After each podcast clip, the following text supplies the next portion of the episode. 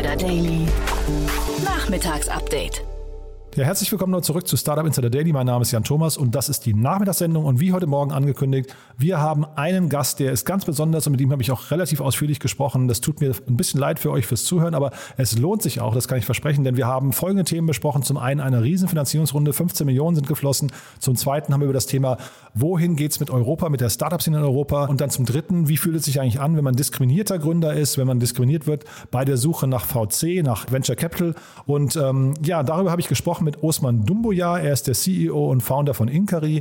Und wir haben darüber gesprochen, weil Inkari gerade eine 15 Millionen Runde gedreht hat, aber zum anderen, weil äh, Osman eben auch dabei war, als Emmanuel Macron im Élysée-Palast gerade verkündet hat, dass wir in Europa viel mehr große Unternehmen brauchen, Tech-Unternehmen, die quasi den internationalen Unternehmen die Stirn bieten können. Und äh, da war Osman vor Ort und hat so ein bisschen seinen Gänsehautmoment gehabt und darüber wird er gleich erzählen. Das haben wir relativ spontan. Ich habe das einfach nur auf LinkedIn gesehen, dass er vor Ort war. Da habe ich ihn darauf angesprochen. Hat sich ein tolles Gespräch daraus entwickelt. Und dann, ihr erinnert euch, wir hatten ja vor kurzem Oliver Holle hier zu Gast von Speed Invest, der über den neuen Accelerator gesprochen hat, den Speed Invest zusammen mit der Softbank ins Leben gerufen hat um eben diskriminierten Gründerinnen und Gründern den Weg zu ebnen. Dabei konzentriert man sich primär natürlich auf Female Founders, aber auch LGBTQ, People of Color, Behinderte oder auch Flüchtlinge sollen dort gefördert werden. Also wann immer also mindestens einer aus diesen Gruppen im Team, im Gründerteam ist, dann können Sie sich bei dem Accelerator bewerben. Die Bewerbungsphase läuft auch noch, aber genau darüber habe ich eben auch mit Osman gesprochen. Es ist ein super tolles Gespräch geworden. Von daher jetzt genug der Vorrede. Wir gehen jetzt direkt rein ins Gespräch. Nur noch ganz kurz der Verbraucherhinweis und dann geht's los. Startup Insider Daily. Interview. Also, ich freue mich sehr. Osman Dumbuya ist hier. Wir sprechen über Inkari. Da gab es eine äh, große Finanzierungsrunde. Ich sage erstmal herzlich willkommen. Äh, danke. Ich freue mich absolut, hier äh, sein zu dürfen und ähm, mich ein bisschen mit dir auszutauschen. Ja, letzte Amtshandlung an diesem heißen Tag, aber ähm, das ist trotzdem, das ist ja auch ein heißes Thema. Das ist ja eigentlich eine schöne Überleitung. Äh, ihr habt 15 äh, Millionen eingesammelt. Ja, ähm, wir hatten nach, nach langer Vorarbeit, darf man nicht vergessen, also es ist, man redet oft von Startups, wenn es um komplexere Technologien geht, dann ähm, sind diese vermeintlichen Startups schon ziemlich lange am Markt. Ähm, wenn man, um eins zu nennen, Biontech, heute reden wir ein neues Unternehmen, in Wirklichkeit gibt es die schon seit 20 Jahren. Äh, einen ähnlichen Prozess sind wir auch schon durchlaufen, uns gibt es schon seit zehn Jahren. Ähm, seit fünf Jahren, äh, sechs Jahren beschäftigen wir uns eigentlich technologisch mit den Themen, mit denen wir uns eben auseinandersetzen. Auch kommen wir später zu sprechen. Und ähm, jetzt waren wir aber von der Reife so weit, dass wir vielleicht jetzt auch die, das Vertrauen haben von Investoren, ähm, dort mit etwas größeren Tickets ähm, ausgerüstet zu werden, damit wir schneller und intensiver unsere Entwicklung fortschreiten können. Ja. Mhm. Über eure Investoren sprechen wir gleich nochmal. Ähm, ich habe gesehen, CGI Studio hieß das vorher. Ne? Und damit habe ich irgendwie was anderes verbunden, aber tatsächlich habe ich auch versucht zu begreifen, was ihr genau tut. Da musst du vielleicht jetzt erstmal mich und auch die ganzen Zuhörerinnen und Zuhörer mal abholen. Was, was ist das genau, was ihr da, ähm, ja, was ihr da aufbaut?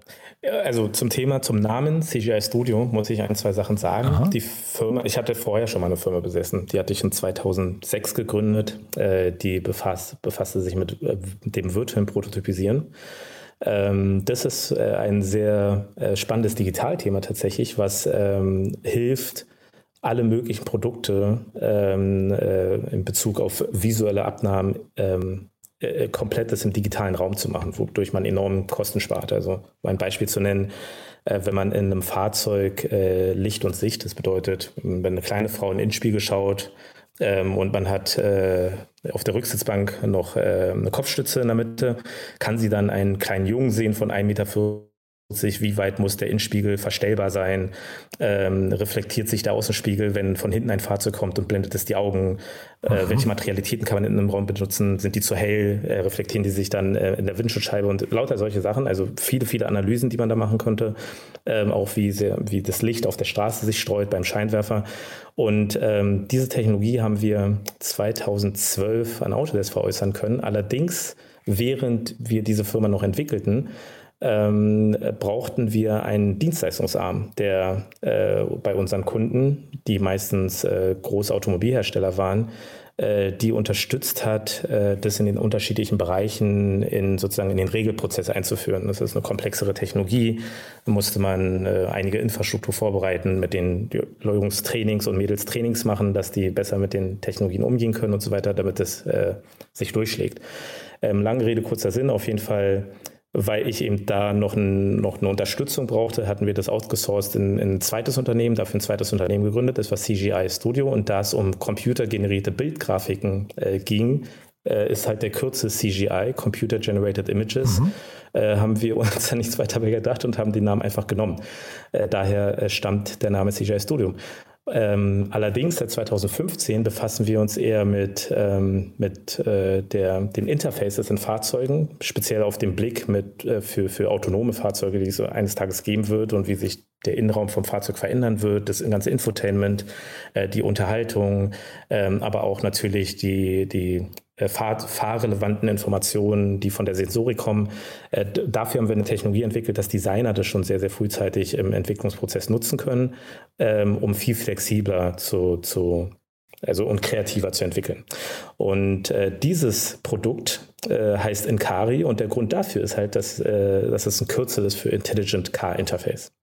Und, äh, und deswegen haben wir jetzt den, den Firmennamen komplett umgenannt äh, auf Incari, weil unser äh, Kerngeschäft ähm, erstmal ähm, die Entwicklung von HMI-Schnittstellen sind. Das heißt, äh, alles, wo Mensch und Maschine miteinander interagieren, heutzutage häufig noch über Displays, ähm, kann man unsere Technologie nutzen, um dort äh, intuitive Anwendungsapplikationen ähm, ähm, zu entwickeln. Mhm. Ich finde, das klingt extrem komplex und also ich, ich kann den Markt kann ich schon ungefähr verstehen. Zeitgleich, ich habe hier bei euch eben Mensch-Maschinen-Schnittstellen ein paar Mal gelesen, habe dann sofort gedacht, okay, Tesla und Elon Musk mit seinem, wie heißt es, Neuralink, ne? Ähm, Neuralink, ja. Neuralink, genau. Also die sind ja quasi nochmal, noch mal, kommen nochmal aus einer anderen Ecke. Wie, wie siehst du denn den, den Markt der Zukunft generell? Also sowohl im, ich sag mal, autonomen Fahrenbereich, hast du es gerade gesagt, da ist ja vielleicht die Mensch-Maschinen-Schnittstelle gar nicht mehr so wichtig, ja, und zeitgleich dann eben auch, wie werden sich der Mensch-Maschinen-Schnittstellen weiterentwickeln? Also der Stichpunkt an der Stelle sind halt Peripheriegeräte. Das bedeutet, äh, beim Neuralink, da verwendet man, also Elon Musk will so weit gehen, dass er einem ja Chips in, in, in den Kopf pflanzen möchte. Das, da glaube ich, werden wir noch einige äh, Jahrzehnte brauchen, bis wir so weit sind, dass Leute äh, dieser, dieser, einer solchen Technologie vertrauen. Es gibt aber schon einige Anbieter, die eben über äh, über Sensoren äh, bestimmte Aktivitäten in Hirnbereichen scannen können und äh, darüber dann Computersysteme gesteuert werden. Da haben wir auch äh, einige ähm, Exemplare bei uns im Büro, mit denen wir testen und rumhantieren. Und die sind schon erstaunlich gut. Also, dass man zum Beispiel, wenn man nach, äh, also äh, an links denkt, ja, dass man dann äh, Mauscursor auf dem Screen nach links bewegen kann und wenn man nach rechts denkt, dann adäquat. Und wenn man sich auf einen bestimmten Punkt konzentriert, dann kann man von mir aus einen Puls schießen oder ähnliches. Sind ein bisschen Spielereien, weil es technologisch noch am Anfang ist, aber man sieht schon, wohin die Reise geht. Und das bedeutet natürlich auch wieder Mensch-Maschine-Schnittstelle. Ähm, das ist aber alles aus meiner Sicht noch ein bisschen Zukunftsmusik. Heutzutage ist die Mensch-Maschine-Schnittstelle ähm, leider dennoch begrenzt auf, auf äh, Displays und Maus und Tastatur. Und äh, da gibt es aber schon etliche Sachen, ähm, die äh, die man trotzdem nutzen kann in Form von Handschuhen um, oder Ge äh, Gesture Control, Eye-Tracking und solche Geschichten, dass man äh, Maschinen und Computer äh, mit denen anders interagieren kann und anders umgehen können als, als nur mit einer Tastatur und einer Maus. Ja. Da, da, da, da können wir uns insgesamt weiterentwickeln, als wie wir es bisher getan haben. Und eines der Sachen, die uns da bremsen, also speziell die Entwickler äh, im IT-Bereich, sind häufig schon die Betriebssysteme, weil die darauf ausgelegt sind, dass man mit Tastatur und Maus arbeitet.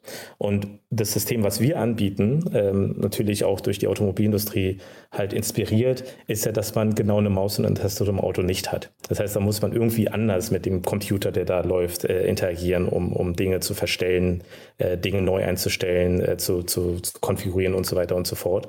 Und ähm, damit Designer dort viel flexibler experimentieren können, stellen wir eben ein Werkzeugpaket zur Verfügung, wo man schon alle möglichen sensorischen Gerätschaften anschließen kann, sehr, sehr prototypisch experimentieren kann, wie die Interaktion äh, zwischen Mensch und Maschine funktioniert, äh, wie, wie nahtlos äh, die Erläuterung durch das visuelle Feedback dann auch ist dass äh, man viel, viel kreativer in einem Fahrzeug äh, sich Gedanken darüber machen kann, wie ein Mensch dann ergonomisch und elegant äh, so, so, ein Fahrzeug bedienen kann. Mhm. Ich habe mir auf eure Webseite äh, angeschaut, wie euer Pricing aussieht und ich habe dabei, bin ich nochmal ins Stutzen gekommen und habe mich gefragt, wer ist denn jetzt ganz konkret euer Ziel, euer Zielmarkt, weil ich habe dann ein, ein Preispaket, glaube ich, gesehen ab 13 Dollar oder 13 Euro oder so im Monat. Ne? Und also mhm. sehr, sehr günstig. Ich hätte jetzt gedacht, wir reden eigentlich eher über eine Lösung, die so im, ich weiß nicht, paar hundert Euro Bereich sich abspielt.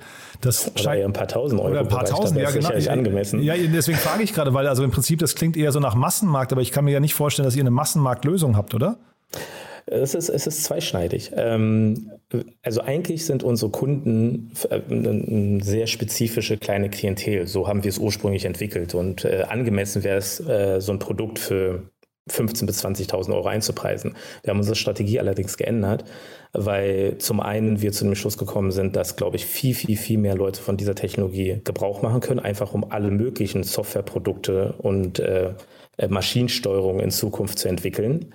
Ähm, und unser Businessmodell basiert aber ein bisschen auf äh, oder ist abgerichtet auf, auf Kunden, die enorm hohe Produktskalierung haben. Also ähm, wir, äh, unsere Technologie ist darauf ausgelegt, dass zum Beispiel sie eben in der Automobilindustrie Adaption findet. Ähm, nennen wir mal einen großen Automobilhersteller wie Volkswagen in Deutschland.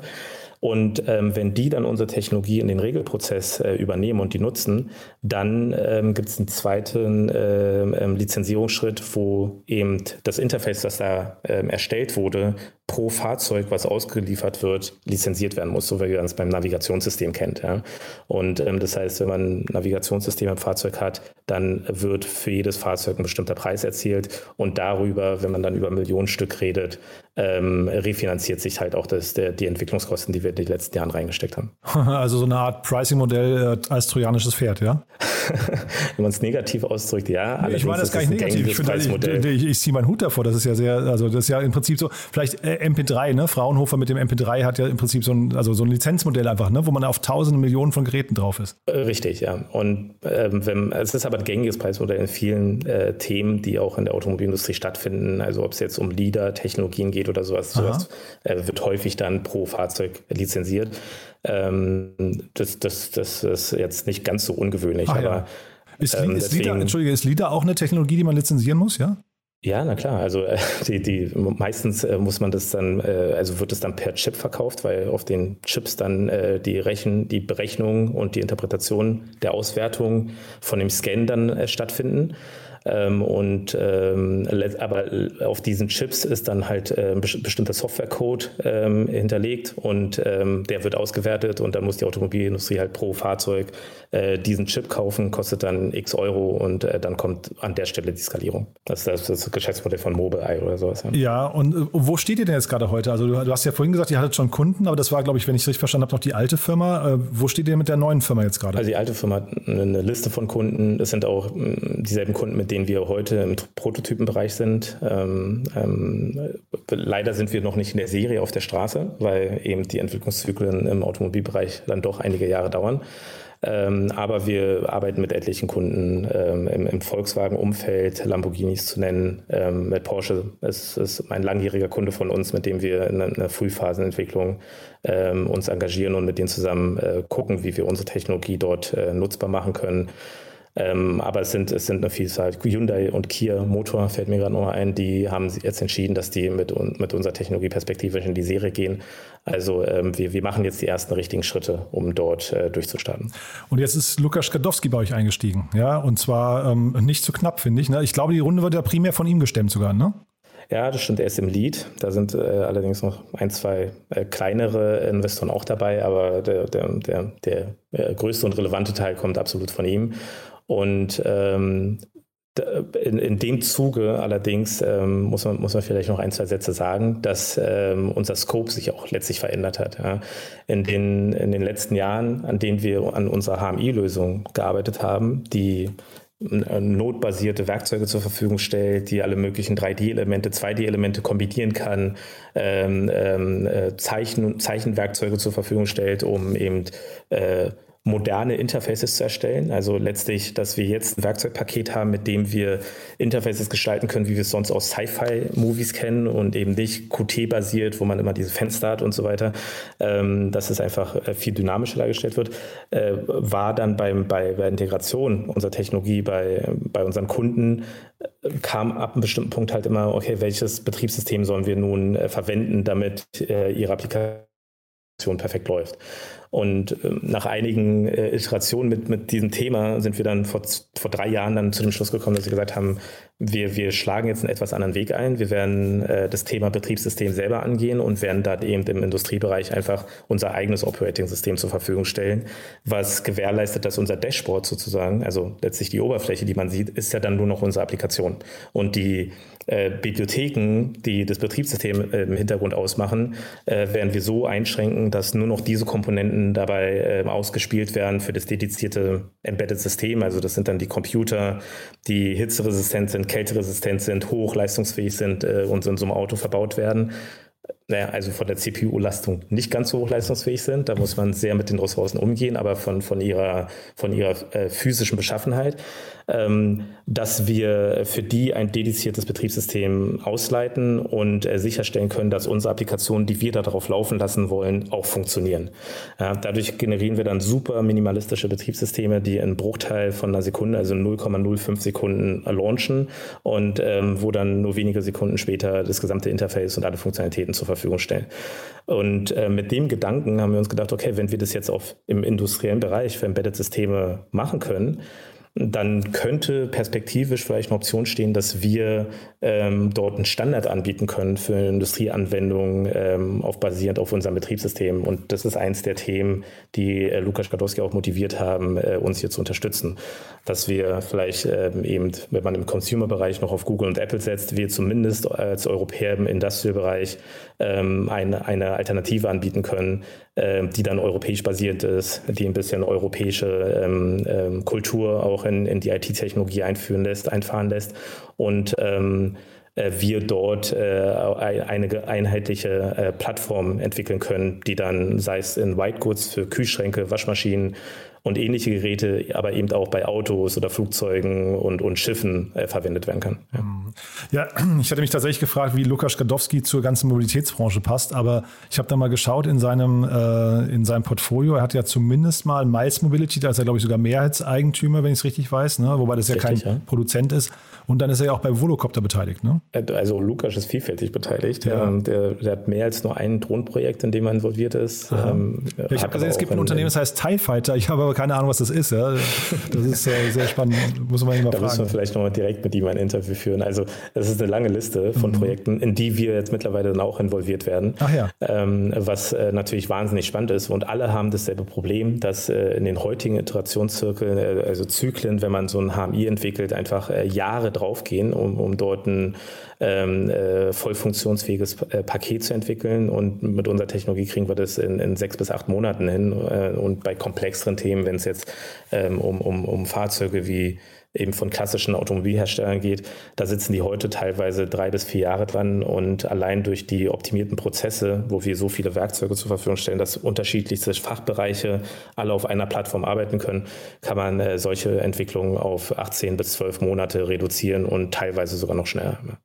Hm, sehr spannend. Also mit Blick auf die Uhr, weil wir haben ja noch ein, zwei andere Themen, über die wir noch kurz sprechen wollen, Osman. Ähm, sag doch vielleicht mal, du hast mir im Vorfeld erzählt, ihr sucht auch gerade Mitarbeiter. Vielleicht magst du mal ganz kurz erzählen, wie euer Büro, eure Teamkultur und so weiter beschaffen sind und einfach mal sagen, wen ihr gerade sucht. Äh, okay, in, in, zwei Sätzen ist schwierig, aber ich versuche mal. Also zum Thema Kultur kann man sagen, das Team, mit dem ich arbeite, ähm, äh, wir arbeiten schon seit Jahren zusammen. Ähm, große Teile des Teams stammen auch aus meiner ursprünglichen Firma, die ich damals schon äh, ähm, eben entwickelt hatte und die wir veräußert haben. Die sind mir aber dann nach und nach in meine neue Firma gefolgt. Und ähm, da sind wir äh, ohne das jetzt überzubewerten, aber da sind wir, da haben wir schon eine familiäre Wandlung. Ja, das ist schon ein eingeschworenes Team. Ähm, und dennoch äh, äh, ist es so, dass jetzt durch, durch den Finanzierungsschub das Team natürlich mehr wächst, wir neue Player dazu kriegen, aber wir versuchen dort eine Kultur äh, des Vertrauens und des Teamworkings ähm, aufrechtzuerhalten, weil ich glaube, gerade wenn es um Themen geht wie Deep Tech, ähm, das sind halt äh, einfach Entwicklungen, die sind nicht in, das sind keine simplen App-Entwicklungen, die in drei, vier Wochen fertig sind, wenn man irgendwie an den Markt geht, sondern da muss man häufig äh, intensiv ins Studium gehen, man muss sich ähm, mit der Materie als solches befassen, bevor man sich an den Computer setzt und codet. Also wir suchen Leute, die wirklich ähm, ähm, äh, fachübergreifend denken können und eben auch die Anforderungen, die ganz, ganz andere Leute haben, wie in unserem Fall, ob es Designer sind, ob es Ingenieure sind. Wir machen ja für die die Informatik, aber wir wir müssen deren Anforderungen in Informatik, Sprache, in Computer Science äh, übersetzen. Und, und äh, diese Offenheit muss man einfach mitbringen, ähm, äh, sich da immer wieder in den Sparring zu begeben und, und zu verstehen, was unsere Kunden von uns anfordern. Äh, unsere Location ist gerade, unser Büro findet sich im Umbau. Wir sind im Sony Center in Berlin und ähm, haben dort eine Etage, äh, die jetzt für uns äh, vorbereitet wird. Und durch die Corona-Krise ähm, hatte ich damals äh, letztes Jahr schon sehr frühzeitig entschieden, schon im äh, Februar, dass äh, wir komplett auf Homeoffice umstellen. Das hat wunderbar funktioniert. Die Effektivität ist in dem Rahmen sogar noch weiter gestiegen. Allerdings ist natürlich sind Themen wie Teambuilding etwas schwieriger geworden. Und da freuen wir uns jetzt schon sehr wieder, uns endlich im Büro ähm, äh, zusammenzufinden und gemeinsam äh, zu brainstormen, am Tisch zu sitzen, uns in die Augen zu sehen und ein bisschen wieder mehr Normalität zu genießen. Aber äh, die Komponente, dass, dass, äh, dass wir flexibel sind, dass jeder irgendwie nach seinem Tempo, nach seinem Freiraum arbeitet und, äh, und, und wie wir jetzt, die Erfahrung, die wir jetzt mit Homeoffice gemacht haben, werden wir sicherlich auch in die Zukunft weitertragen. Mhm, super.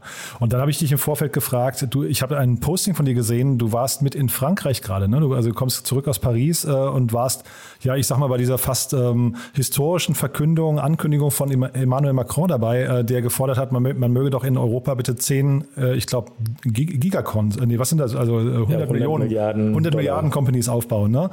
Ähm, also wie hast du denn den Termin wahrgenommen?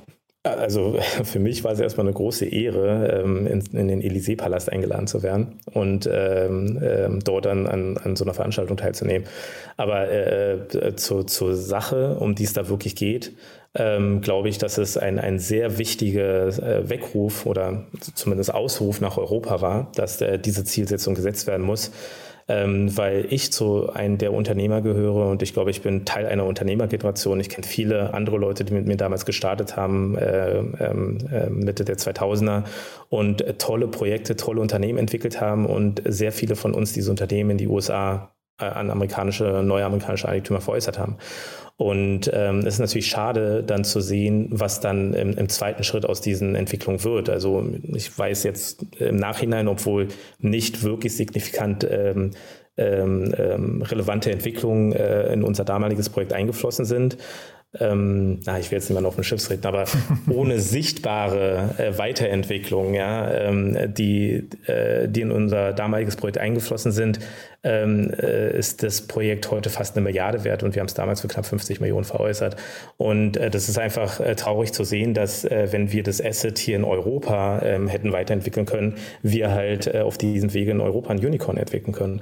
Und äh, bei vielen anderen geht es auch so, dass sie halt ihre Projekte dann ähm, veräußern, für sich selbst natürlich und, und dann ausgesorgt haben, aber dann nicht immer zielgerichtet solche Projekte weiterentwickelt werden. Und ich glaube, dort in Europa anzustoßen, dass wir versuchen sollten, mit großen Partnern, mit den bestehenden äh, Enterprises, die es hier gibt, ähm, ähm, Firmen wie Apple, Firmen, die bereit sind, äh, ihnen die Stirn zu bieten, zu entwickeln und aufzubauen, damit wir eben auch in, in der digitalen Sphäre unsere eigene Kultur, unsere eigene äh, Gesetzgebung, ja, Ideologie einbauen können, ähm, ist ein sehr, sehr wichtiger äh, Faktor. Und, ähm, und, und wenn wir dort nicht äh, entgegentreten, dann werden wir irgendwann die Wahl haben zwischen amerikanischer Technologie, die amerikanisch ideologisiert ist, oder chinesischer Technologie, die chinesisch ideologisiert ist.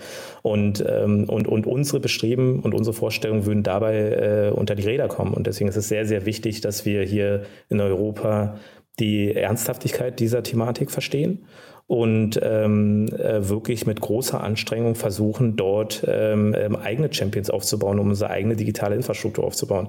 Äh, ich muss da noch einen Satz ergänzen, damit man das vielleicht nachvollziehen kann. Ja.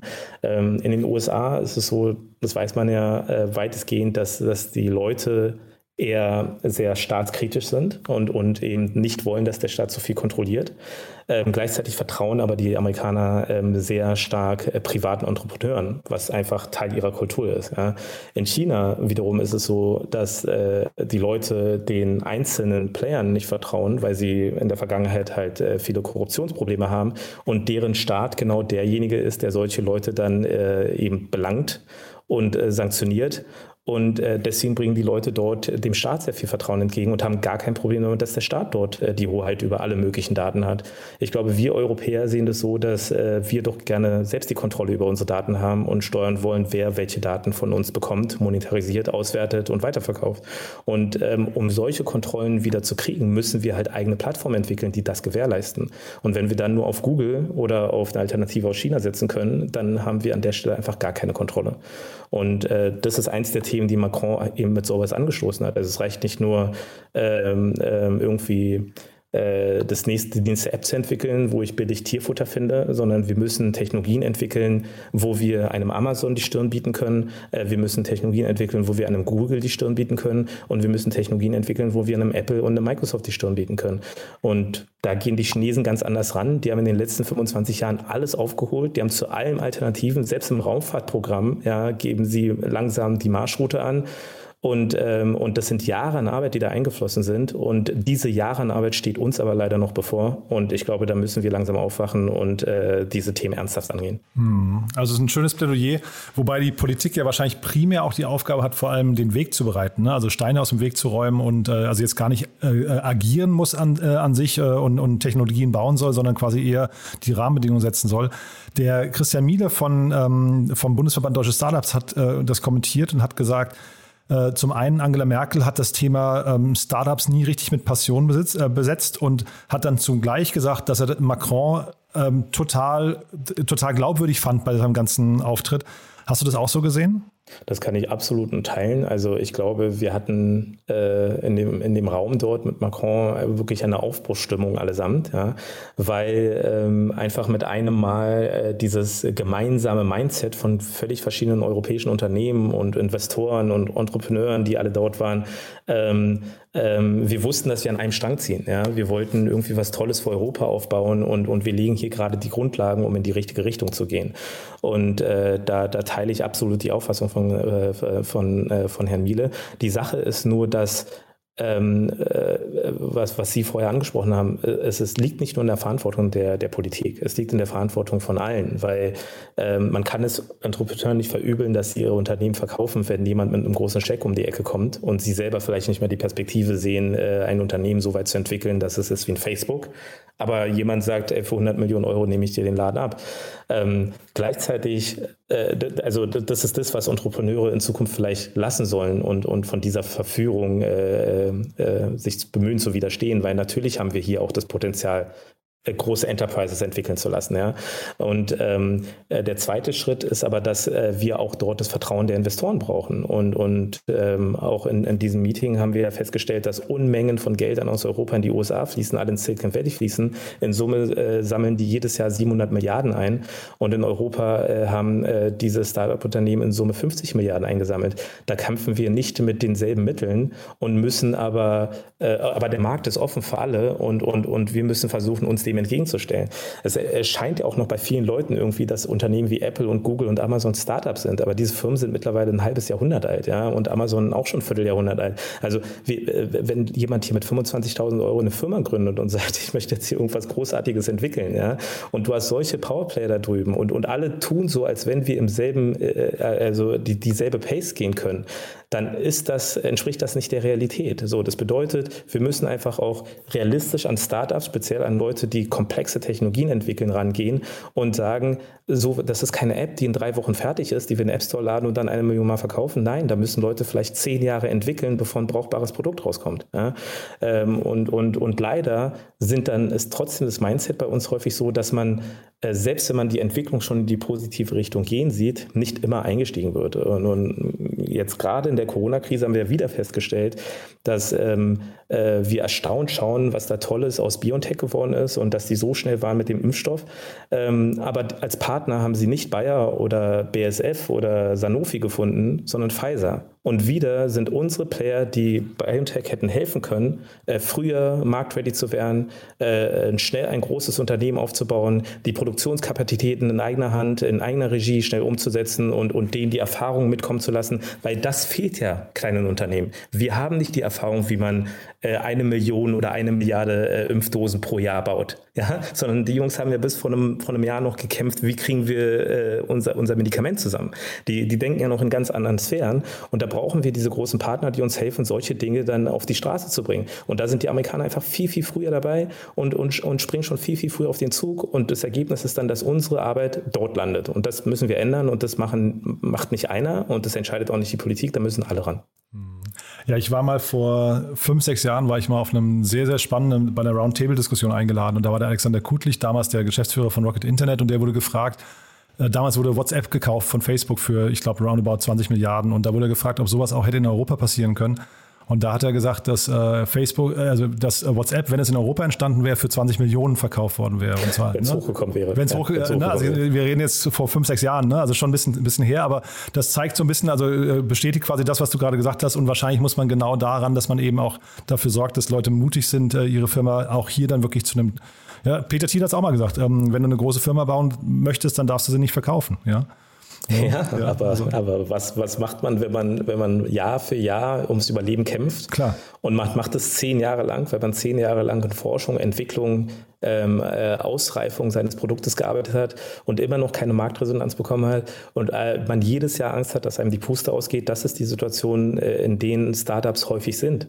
Ja, und, ähm, und dann kommt irgendjemand, gerade wo man anfängt, irgendwie ähm, ähm äh, Traction zu gewinnen, das beobachten natürlich unsere Wettbewerber. Ja? Sobald jemand irgendwie äh, mit der Nase sozusagen aus dem Meer des Durchschnitts heraussticht, ja, dann, stehen, dann stehen Partner da und sagen, hey, willst du es verkaufen? Und meistens ja. sind es nicht die Europäer her, sondern äh, unsere Kultur ist halt so, beweise dich erstmal am Markt, seit zehn Jahre dabei, dann reden wir mit dir. Und das ist einfach viel zu spät. Ja. Nee, von daher cool, also dass du das auch miterleben durftest. Äh, ich, äh, also es klingt so, du bist ja richtig, äh, sag mal, ange, angesteckt, ne, das merkt man. Stichwort Herausforderungen und Schwierigkeiten. Ähm, ich hatte dich vorher gefragt, ob ich dich ansprechen darf, weil es gab gestern noch ähm, ein ein, ein Interview bei uns, was wir veröffentlicht haben mit der Softbank, beziehungsweise mit Speed Investor, der Oliver Holle war hier. Äh, die haben einen neuen Accelerator raus, äh, rausgebracht, der kommt aus Amerika, wird jetzt eben in Europa auch ähm, äh, quasi gerade gestartet oder Bewerbungs, Bewerbungsphase läuft gerade. Und der ist speziell dazu da, um ja, Diversität in Gründerteams reinzubringen. Also speziell möchte man fördern, dass es Gründerteams gibt, wo People of Color, weibliche Gründerinnen, LGBTQ, äh, Menschen mit Behinderung oder Geflüchtete ähm, irgendwie mindestens eine Person davon sind. Und äh, die Hörerinnen und Hörer wissen das jetzt nicht. Ne? Ähm, man hört es dir ja auch nicht an, aber du bist wahrscheinlich ursprünglich nicht aus Deutschland, ne? Nee, ich selber bin äh, nicht mal in Deutschland geboren, sondern in Sierra Leone geboren. Meine Eltern sind mit mir hierher migriert. Allerdings lebe ich hier schon seitdem ich äh, fünf Jahre alt bin. Äh, sicherlich ah. bin ich dann da schon so eingedeutscht, dass man, äh, sagen wir, in meiner, äh, in, äh, in meiner Aussprache und Tonation nicht mehr feststellt, dass ich, dass ich eigentlich andere Wurzeln habe. Aber dennoch bin ich mit den, mit den als, als schwarzer Mensch äh, mit den äh, typischen äh, Vorurteilen und Nachteilen, die daraus resultieren, immer konfrontiert worden. Ja. Ich, ich weiß, dass viele Zuhörer sicherlich äh, das empfinden werden, dass es eine subjektive Erfahrung ist, aber ich habe es einfach in, in, meinen 20 Jahren Unternehmertätigkeit oder 18 Jahren so häufig erlebt, dass Leute äh, mit, mit, mit, mit halbseidenen Projekten, äh, die kein Hand und Fuß hatten, äh, rucki zucki eine Million, zwei Millionen, fünf Millionen raisen konnten. Und ähm, äh, bei uns, wir haben schon laufendes Geschäft gehabt, wir haben schon Millionen Umsätze gehabt und äh, ich hatte keine Chance, äh, jemals einen Euro zu bekommen. Also ähm, vor Lukas äh, Gadowski hatten wir, hatte ich, kurz davor hatte ich äh, den ersten ähm, Investor gehabt, der jemals in meine Firma Geld reingesteckt hatte. Und äh, da war sicherlich auch ein Teil der Begründung, dass wir uns einfach seit 15 Jahren kennen. Ähm, aber äh, das, das, äh, ich, ich, ich kann das nur begrüßen, wenn Leute da mehr open-minded sind, ähm, ihre Vorurteile vielleicht ein bisschen nach hinten stellen und äh, Menschen wie mir einfach eine Chance geben, ähm, auch ähm, äh, sich in diese Gesellschaft einzubringen. Und äh, in diesem Zuge kann ich auch nur sagen, dass einfach äh, bunte Teams wesentlich effizienter sind, weil Leute aus völlig unterschiedlichen, ähm, ähm, mit völlig unterschiedlichen Wurzeln, mit äh, unterschiedlichen Ursprüngen äh, komplett unterschiedlich Dinge betrachten. Ja. Und ähm, Macron hat das auch äh, bei Scale Up Europe oder eben im, im Élysée-Palast angesprochen, dass ähm, Diversität eins der äh, essentiellen äh, Kriterien sein muss ähm, für Firmen, um in Zukunft Förderung zu bekommen. Äh, weil aber auch eben äh, diese Diversität und die Vielfältigkeit, speziell die wir in Europa zusammenbekommen, einfach eins unserer Stärken ist und ähm, eins unserer äh, äh, ähm, Powerhouses ist, die wir die, auf diesem Kontinent haben. Ja? Dass wir so viele verschiedene Ideen zusammenbringen können. Deswegen ist, es kommt fast alle Kreativität, die wir auf der Welt entdecken, aus Europa. Aber wir müssen halt auch lernen, unser, unser kreatives Potenzial dann in, in, ähm, in, in serientaugliche Produkte umzusetzen. Und äh, daran kranken wir noch und äh, das müssen wir unbedingt angehen. Hm. Also auch wenn wir jetzt schon lange über die Zeit sind, aber ich finde, es ist echt ein wichtiges Thema und äh, ich finde, du vertrittst es auch sehr sachlich. Äh, kannst du mir mal dann vielleicht nochmal kurz, also wir, möchten jetzt keinem Investor da auf die Füße treten, aber weißt du, ich, ich habe in der diesen ganzen Female-Founder-Debatten, da bekommt man schon mit, dass da die Investoren jetzt aufwachen, aber ich habe da immer so das Gefühl, das ist so ein bisschen on vogue auch gerade, dass man halt irgendwie versucht, jetzt irgendwie so das Thema, also jetzt auch, ich möchte jetzt den Frauen nicht zu nahe treten, ne, aber es ist irgendwie äh, insgesamt ja ein schwieriges Thema. Gibt es aus deiner Sicht irgendwie so tatsächlich richtige Diskriminierung bei äh, Investoren? Gibt es da Vorbehalte, dass die einfach, also weil ich, ich kann das natürlich jetzt aus deiner Sicht gar nicht, also ich kenne deine Rolle da nicht oder deinen dein Blick da drauf, aber das muss ja extrem frustrierend sein, wenn man sich da quasi ja, die, die, die ganze Zeit gegen eine Wand rennt, ne? Also es ist einfach so. Ich meine, es sind immer Erfahrungsberichte, die sind immer schwer zu beschreiben. Man will auch niemandem Unrecht tun, aber wir können es ja vielleicht mal an, an gewissen statistischen Merkmalen festmachen. Ja? Es ist doch kein Zufall, dass äh, die Unternehmer, die in den letzten 20 Jahren im IT-Bereich, wo so viele Menschen unterwegs sind, wo Inder dabei sind, wo Chinesen dabei sind, wo manchmal auch ein Schwarzer dabei ist, wie ich es bin, ja, und, und Menschen aus so vielen Nationen, die Big Player aber Menschen sind wie Elon Musk, Jeff Bezos, ähm, äh, ich, kann die, ich kann die Reihe weitergehen, ja, äh, Mark Zuckerberg und so weiter und so fort. Das ist doch ein bestimmter Stereotyp. Und äh, die Schlussfolgerung müsste doch dann sein, dass nur diese Jungs fähig sind, solche Unternehmen aufzubauen. Ja, wobei ich, da muss ich jetzt fast widersprechen, weil ich, äh, wenn man, äh, ich habe gerade neulich gesehen, und das ist fast, fast mal ein Artikel wert, wie viele, ähm, wie viele Inder in Top-Positionen in den US-Konzernen gerade in Das stimmt, aber wir reden ja von Entrepreneuren. Das stimmt, ja, das, ja. Das, das sind ja zwei Paar Schuhe. Ja, da hast du recht. Ich, ich, ja. ich sag ja, ja. Die, wir, die IT-Welt ist ja divers. Aber wenn ich mit einer Idee zu einem Investor gehe und ihn darum bitte, mir 200 Millionen auf mein Konto zu überweisen, mhm. dann findet er es besser, wenn es ein blonder, weißer Mann ist. Ist ja, irre, ja. Also finde ich, äh, finde ich extrem frustrierend. Also wenn, das ist natürlich jetzt, wir reden hier nur über Einzelmeinungen und äh, wir möchten nichts verallgemeinern, aber ich finde, fände es extrem frustrierend, wenn das so ist, weil, und umso begrüßenswerter ist es natürlich, wenn dann eben so, eine, so ein Speed-Invest hingeht und so ein Accelerator aufbaut, ne? Ja, also das, das ist sehr, sehr wichtig, dass es das passiert und das wird ein Gewinn für alle sein. Und ähm, ähm, wo wir über vielleicht äh, Geo, äh, ähm, also weltweite Positionierung sehen, wir sehen ja eine ähnliche Diskriminierung in China. Es ist ja auch dort kein Zufall, dass eben nur bestimmte Stereotypen dann dort erfolgreich sind. Ja? Ähm, Wenn es dann ähm, ähm, Jack Ma ähm, äh, gibt, der äh, seine Firma aufbaut, äh, der Gründer von Huawei und so weiter, okay, der ist vielleicht noch mal eine Generation vorher, aber dort passiert ja genau dasselbe umgekehrt. Ja?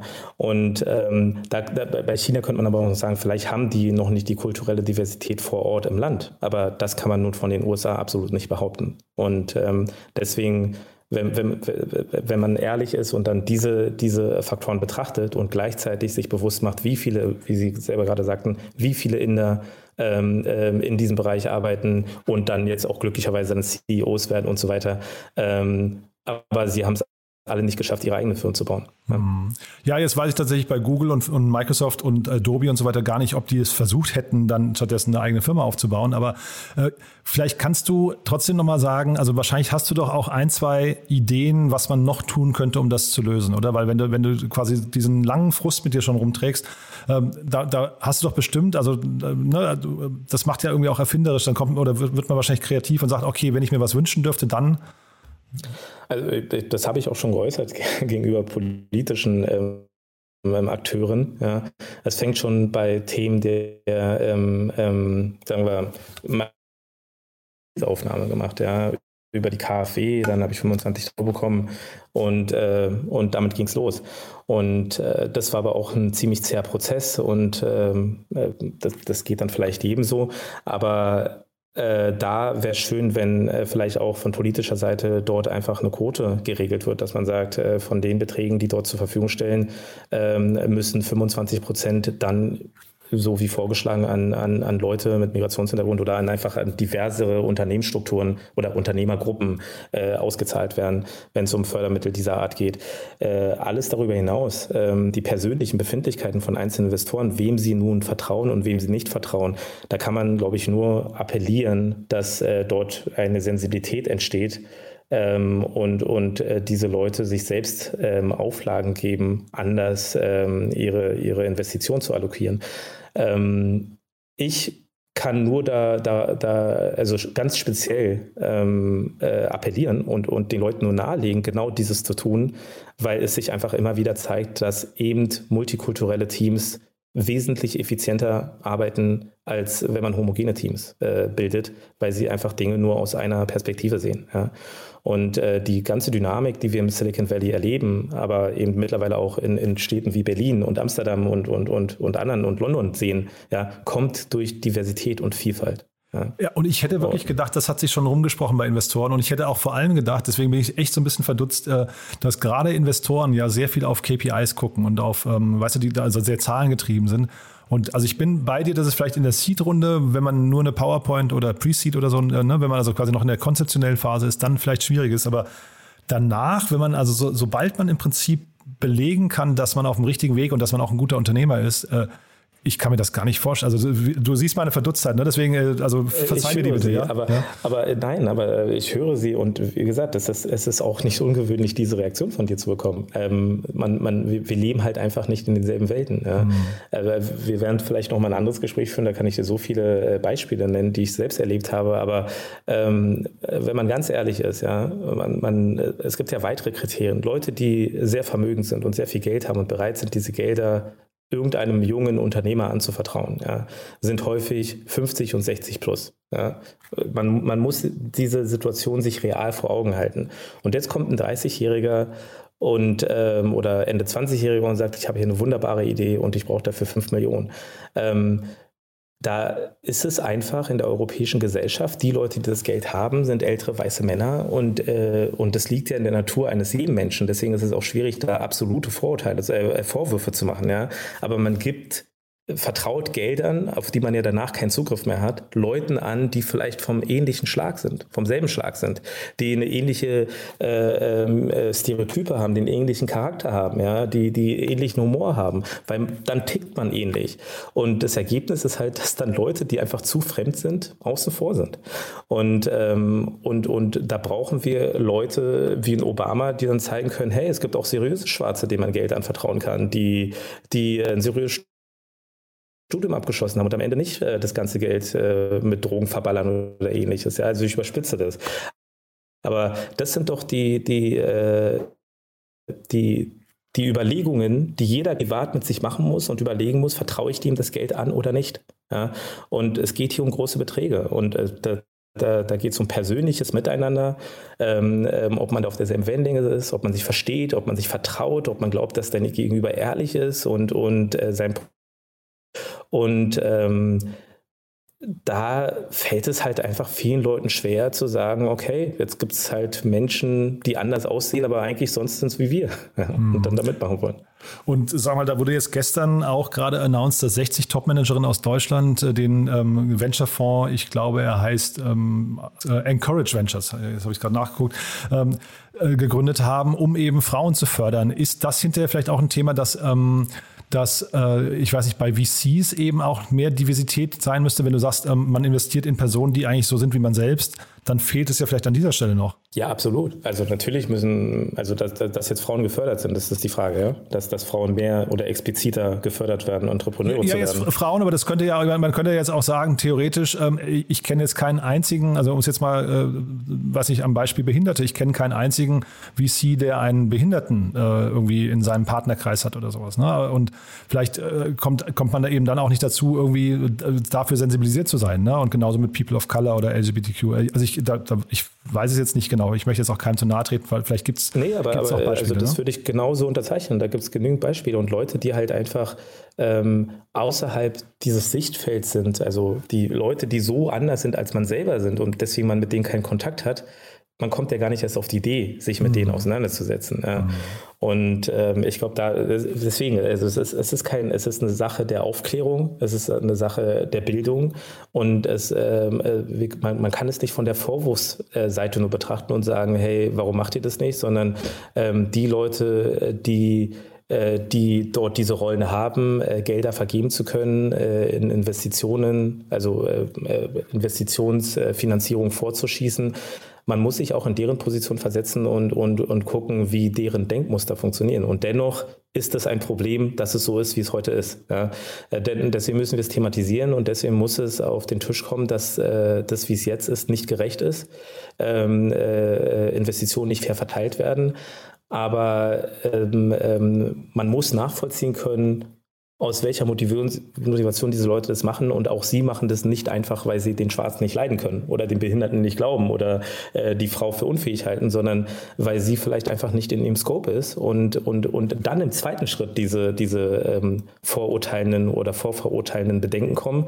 Und die müssen wir ausräumen. So, jetzt, äh, Osman, das war ein super tolles Gespräch, muss ich sagen. Ich sage jetzt deswegen mal so, weil ich frage jetzt nicht, ob wir was vergessen haben oder noch was, was ergänzen, weil wir könnten jetzt noch ewig reden, glaube ich. Ähm, es war anders geplant, das Gespräch. Wir wollten eigentlich, ich sage mal in Anführungszeichen, nur über eure Finanzierungsrunde sprechen, aber ich finde die beiden Themen, die waren so wichtig und so naheliegend, dass wir dann nochmal drüber sprechen und ich finde, du hast das ganz großartig äh, auch rübergebracht. Vielen, vielen Dank, dass du da warst. Also es war wirklich äh, spektakulär und ähm, ich muss sagen, Lukas Skadowski, äh, ich ziehe jetzt erstmal den Hut, dass er den, den Glauben für dich wieder an die Investorenszene zurückgebracht hat. Ähm, 15 Absolut. Millionen Euro, ihr sucht Mitarbeiter, ihr wollt stark wachsen. Du hast gerade, glaube ich, sehr gut rübergebracht, was du für ein Typ bist und auch welche Kultur ihr äh, äh, bei euch pflegt und prägt. Von daher, ich hoffe, es gibt ein paar Bewerbungen und äh, ich freue mich, wenn wir in Kontakt bleiben und dann vielleicht also dieses Gespräch nochmal irgendwann fortsetzen.